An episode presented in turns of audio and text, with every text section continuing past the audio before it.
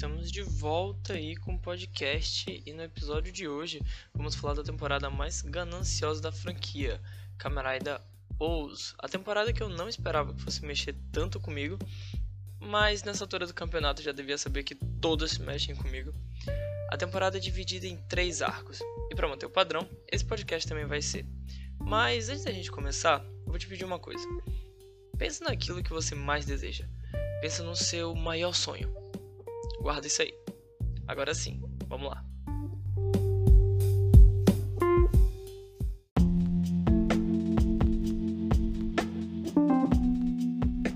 Arco 1 O renascimento dos Greeds, o nascimento de Ouz e a mistura de medalhas. A série começa com a volta dos 5 Greeds, seres criados há mais de 800 anos por alquimistas.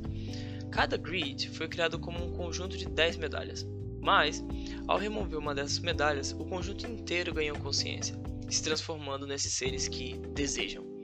Seres que vivem buscando preencher essa falta. Normalmente, eles fazem isso usando os seres humanos, a fim de sentir o que os humanos sentem, já que eles possuem sentidos reduzidos, eles não conseguem ver as cores, eles não sentem gosto de comida. Cada um dos cinco grids representa uma parte dos seres vivos. Uva representa os insetos, Kazari representa os felinos, Gameru representa os animais de grande porte, Mesuru representa os animais marinhos e Ankh representa os pássaros.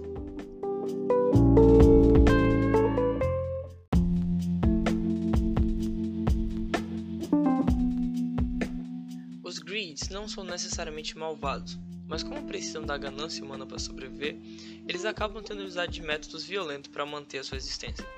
Isso é refletido até no nome deles. Uva vem do japonês Ubao, que significa roubar. Kazari vem do japonês kazaru, que significa decorar. Um dos poderes deles é parasitar os seres humanos. Gameru vem do japonês gameru, que significa roubar. É um pouco diferente de Ubao. Mezuru vem do japonês aizuru, que significa amar. Ela se alimenta das paixões humanas.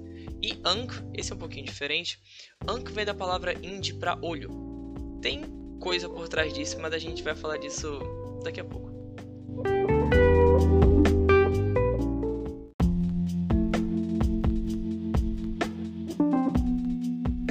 Juntamente com os Greeds, o guerreiro Ouz também reaparece.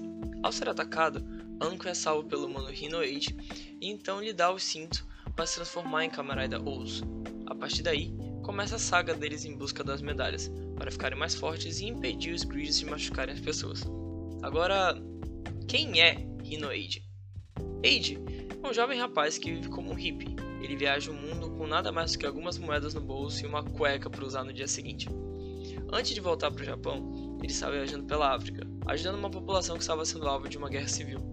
Quando um ataque ocorre lá e ele, impotente, não consegue proteger as pessoas ali, chega num ponto em que ele vê uma criança morrer bem na frente dele. E desde então, Eide tem apenas um sonho. Nas palavras dele,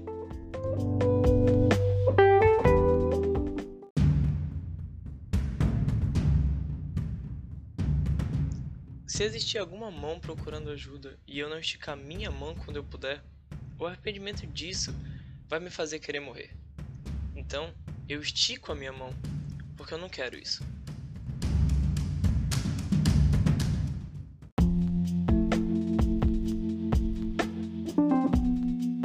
Eide tem uma motivação muito nobre e uma história não muito diferente do que aconteceu com seu parceiro Ankh. Durante seus primeiros anos na Terra, antes de ser selado, Ankh o rei dos pássaros, conheceu uma garotinha cega que desejava muito enxergar. Então, usando seus poderes de greed, ele cria, através da vontade dessa garota, um monstro para conceder o desejo dela. Então, esse monstro mata diversas pessoas e toma seus olhos para dar à garota a capacidade de enxergar. Porém, no momento em que a garota abre os olhos, a primeira coisa que ela vê são os corpos deixados pelo monstro de Anka. E, não suportando tudo aquilo, a garota morre de insanidade.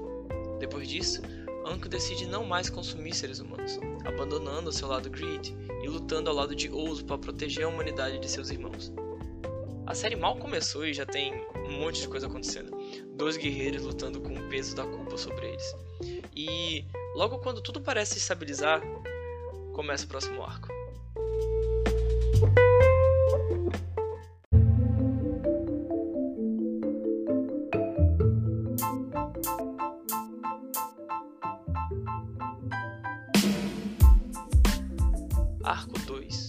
De 100 milhões, o outro Ankh e as medalhas roxas.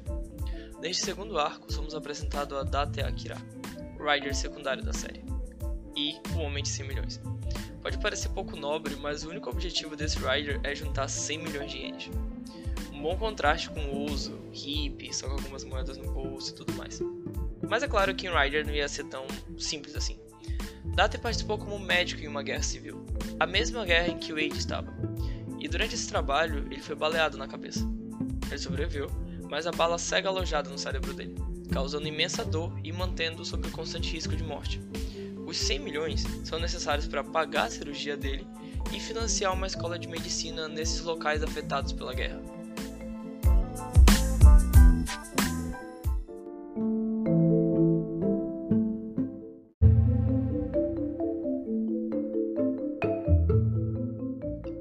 Isso é uma das primeiras coisas que Camarada Oz mostra, que a ganância, os desejos, os sonhos não são necessariamente ruins. Desejar algo não é ruim. E isso é mostrado através do Kogami, dono da maior empresa da série, super excêntrico. Kogami acredita que todo dia algo novo nasce e que tudo que nasce, bom ou ruim, é belo. Kogami fala que os desejos humanos são a forma mais pura e poderosa de energia em toda a existência e que é justamente esse desejo que deu forças à evolução da vida na Terra e que segue dando forças a todos os seres vivos.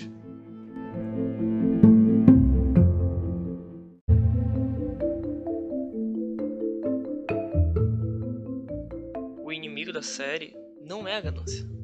Os próprios Riders usam da sua ganância para lutar. Age deseja ser forte para proteger os outros e Date precisa do dinheiro para sobreviver, e sobrevivendo ele protege os outros. O real inimigo da temporada é justamente a falta do desejo, pois a falta de desejo leva ao vazio, e esse vazio na série é personificado nas medalhas roxas, um novo conjunto de medalhas que, ao contrário das medalhas dos Greeds, se alimenta da falta de desejo. Os monstros criados a partir dessas medalhas destroem desejos e sonhos, mas existe uma pessoa que consegue lutar contra isso, e essa pessoa é Hinoade. Wade possui um único sonho: proteger a todos, só que esse sonho é tão massivo, é tão gigante, é tão forte que as medalhas roxas não conseguem destruir isso. E mesmo com alguns problemas no caminho, Age e Ankh conseguem superar as medalhas roxas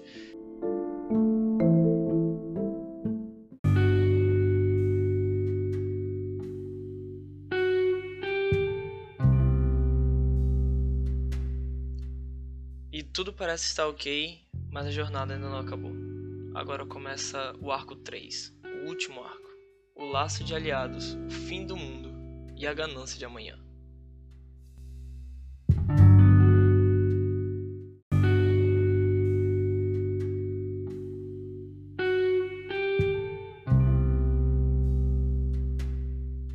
Os eventos do final de Kamen Rider tanto da série quanto do filme de 10 anos que saiu recentemente, machucam demais. Eu não imaginava que eu ia ficar tão sentimental com esse final, mas até agora foi uma das pedidas mais tristes da franquia.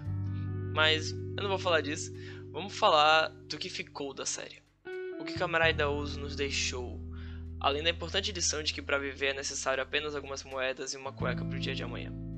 A coisa que mais me tocou em Oso foi a forma como a série lidou com a questão da ganância não ser boa nem ruim. A ganância é justamente o que move o mundo. O nosso querer é importante. Não faz sentido se sentir culpado por querer algo. Claro que isso não quer dizer que você está liberado para passar por cima de tudo e todos por culpa de ah, eu quero muito tudo isso. A ganância desmedida pode até te levar muito longe, mas ela vai te deixar lá, sozinho.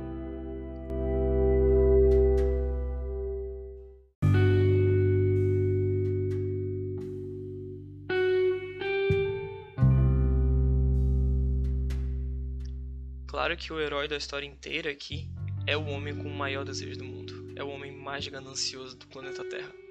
Ele conseguiu triunfar, ele conseguiu vencer todos os inimigos da série, não porque ele era ganancioso, mas porque ele fez isso lutando ao lado de seus amigos e ele fez isso por todos que ele queria proteger.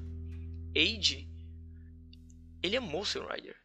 Ele agradece na série diversas vezes por ele ter recebido esse poder. Mas não porque ele queria ser forte por ser forte, não. Ele amou o Sunrider porque aquele poder deu a ele a chance de esticar suas mãos e alcançar mais pessoas com isso. Ele sempre fez tudo que podia para ir mais longe. Ele foi até onde suas mãos conseguiram chegar. Agora, voltando lá pro começo. Voltando naquilo que você mais deseja. Se você tivesse isso hoje, se alguém te desse seu desejo hoje, agora, até onde suas mãos chegariam? Você conseguiria alcançar todos aqueles que são importantes para você?